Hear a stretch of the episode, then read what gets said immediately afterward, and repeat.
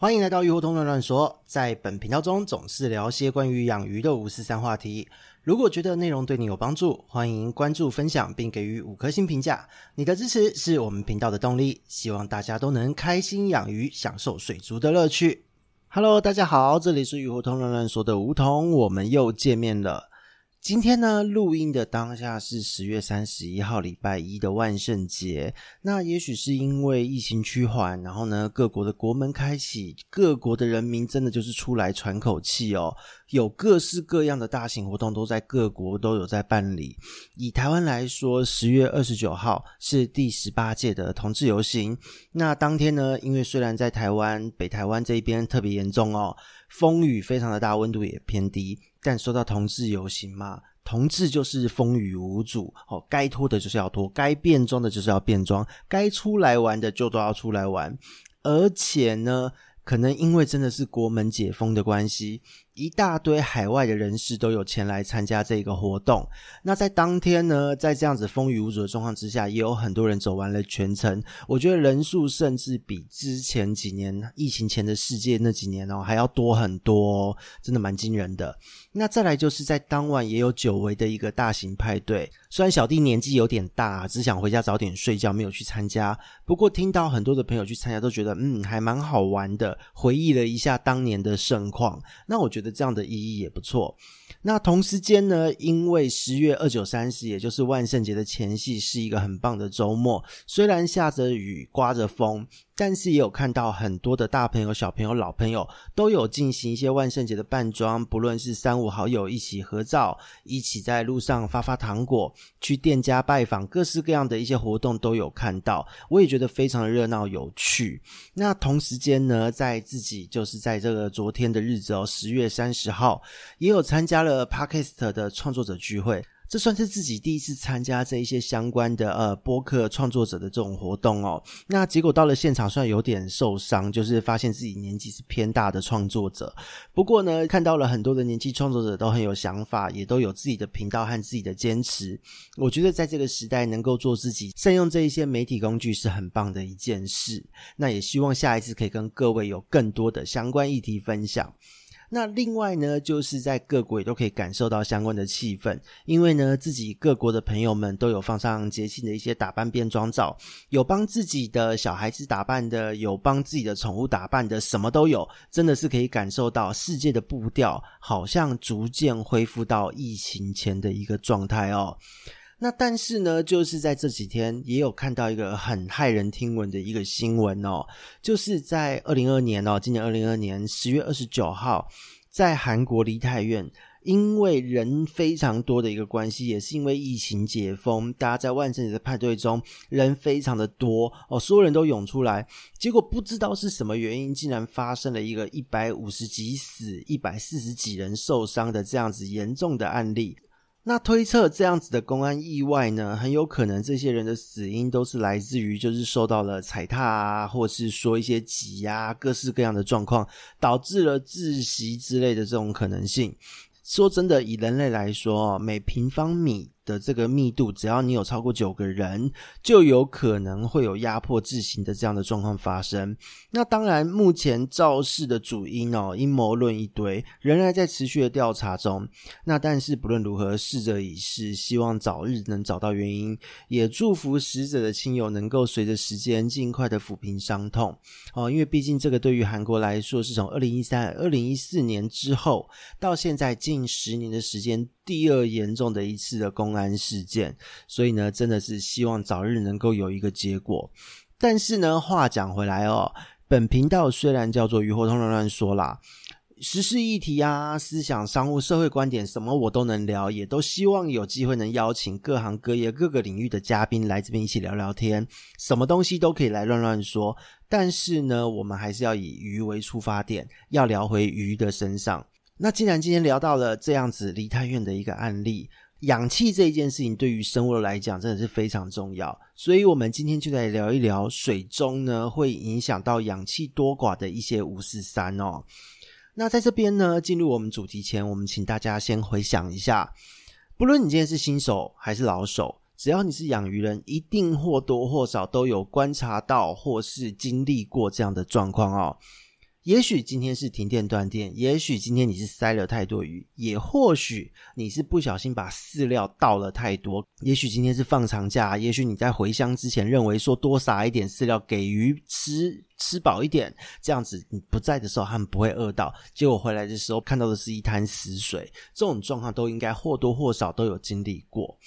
那今天呢，各位可以回忆一下哦，当你在发生这一类状况的时候，这一类情境的当下，你会发现鱼它在一开始可能会比较喘，然后呢颜色变得暗淡，随着时间，如果你没有尽快换水或放上打气时，你会发现鱼开始浮在水面上。在水面上呢，嘴巴在那边一开一合的这样子的动作，同时间眼睛好像两眼无神，对外界的刺激薄弱，颜色呢也会慢慢变得灰白。那在这个时候呢，如果你继续没有处理呢，它可能会因此死亡。那死掉的时候，鳃和嘴会是一个全开的状态。这一些状态呢，都是一个典型的缺氧反应。那造成这些缺氧反应的原因到底是什么？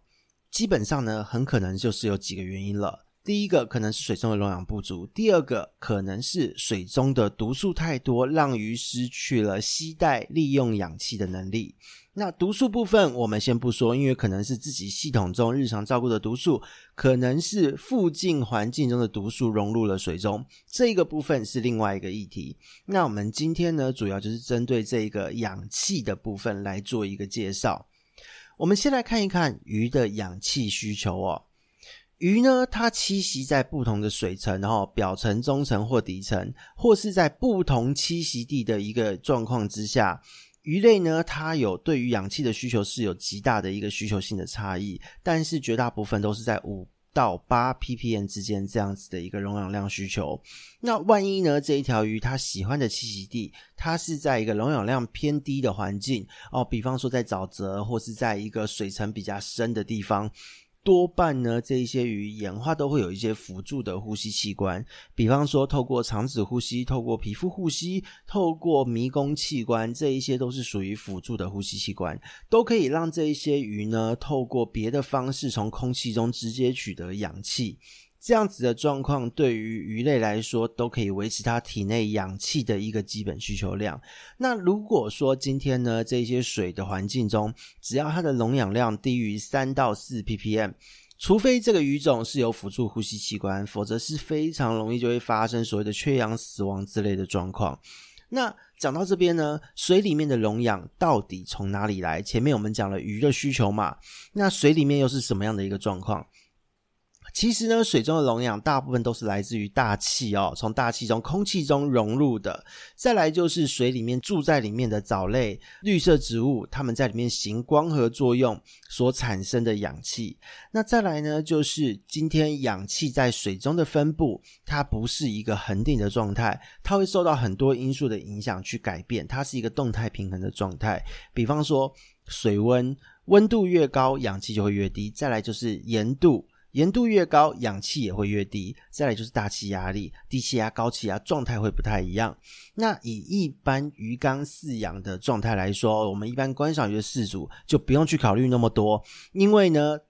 空气跟水的接触面积其实会影响到溶氧。再来就是，如果你有过滤器，你有打气机，水有被扰动。增加和空气的接触，这一些状况都可以帮助水中维持一个适当的溶氧量，所以呢，就不用去思考过多的一个变因，而且呢，盐度的部分，养海水的朋友也不用过度担心，因为盐度越高，氧气越低，这一件事情在鱼缸坦白说不太会发生，因为呢，水体相对的小，你不可能一个鱼缸中就在两个角落有不同的盐度，同时间。你的鱼缸也不可能氧气低到哪去，因为它的水体就这么大，和空气的接触面积就是这么大，所以呢，不会有像大海中出现盐度阶层的这样的状况哦。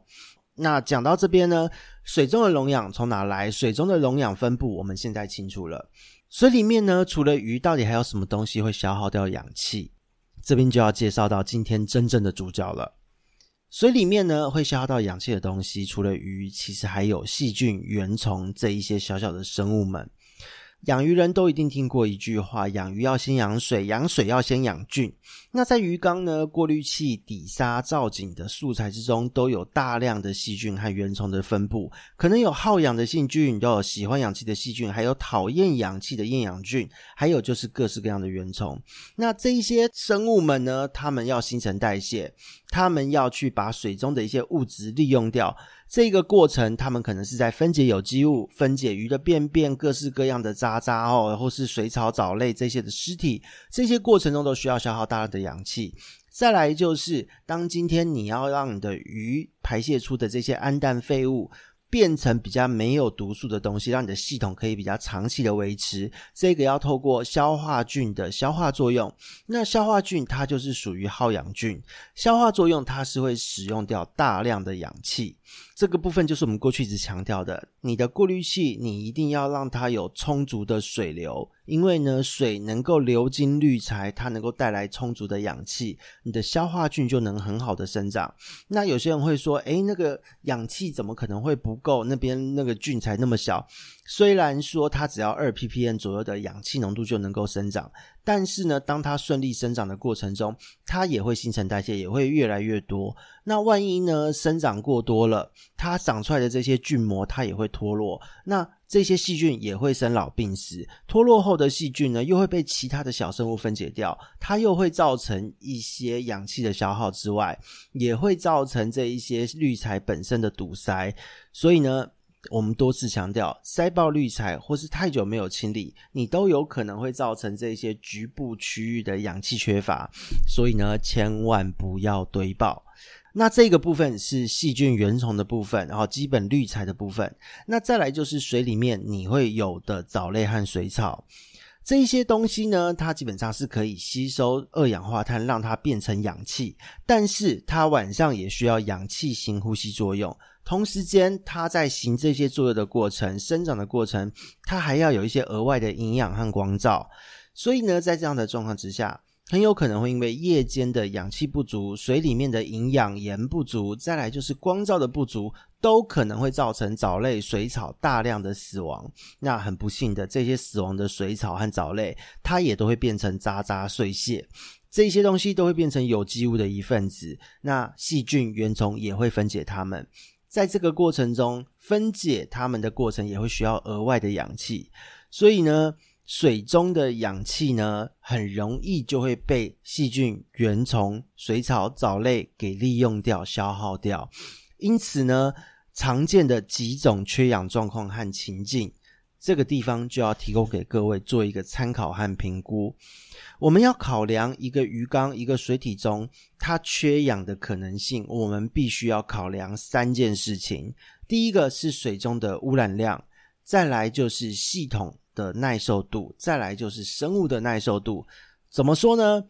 污染量，因为今天在鱼缸里面的世界，它是今天鱼排泄出来的东西，它需要时间被细菌通过一些消化作用等等的反应，把这些污染物慢慢的处理掉。所以呢，瞬间的污染量过高，它没有办法去负荷；或是你累积的污染量过高，它也没有办法负荷，消耗不完。再来就是系统的耐受度。如果说你的滤材的选择是对的。你的这个过滤器有定时的清洗，有维持它对于水流的通透性，氧气都能够充足的供给。那这个时候，你的鱼缸系统是可以有比较高的耐受度的，因为你的细菌有足够的空间可以生长，可以发挥它该有的功能。那接着就是生物的耐受度这一项。什么叫做生物的耐受度呢？就是说你的鱼身体基本要健康，不要在这一个系统处理污染的过程中。生物先受不了了，这个时候你的生物耐受度太低，很容易就会在这个过程中就产生暴毙和死亡。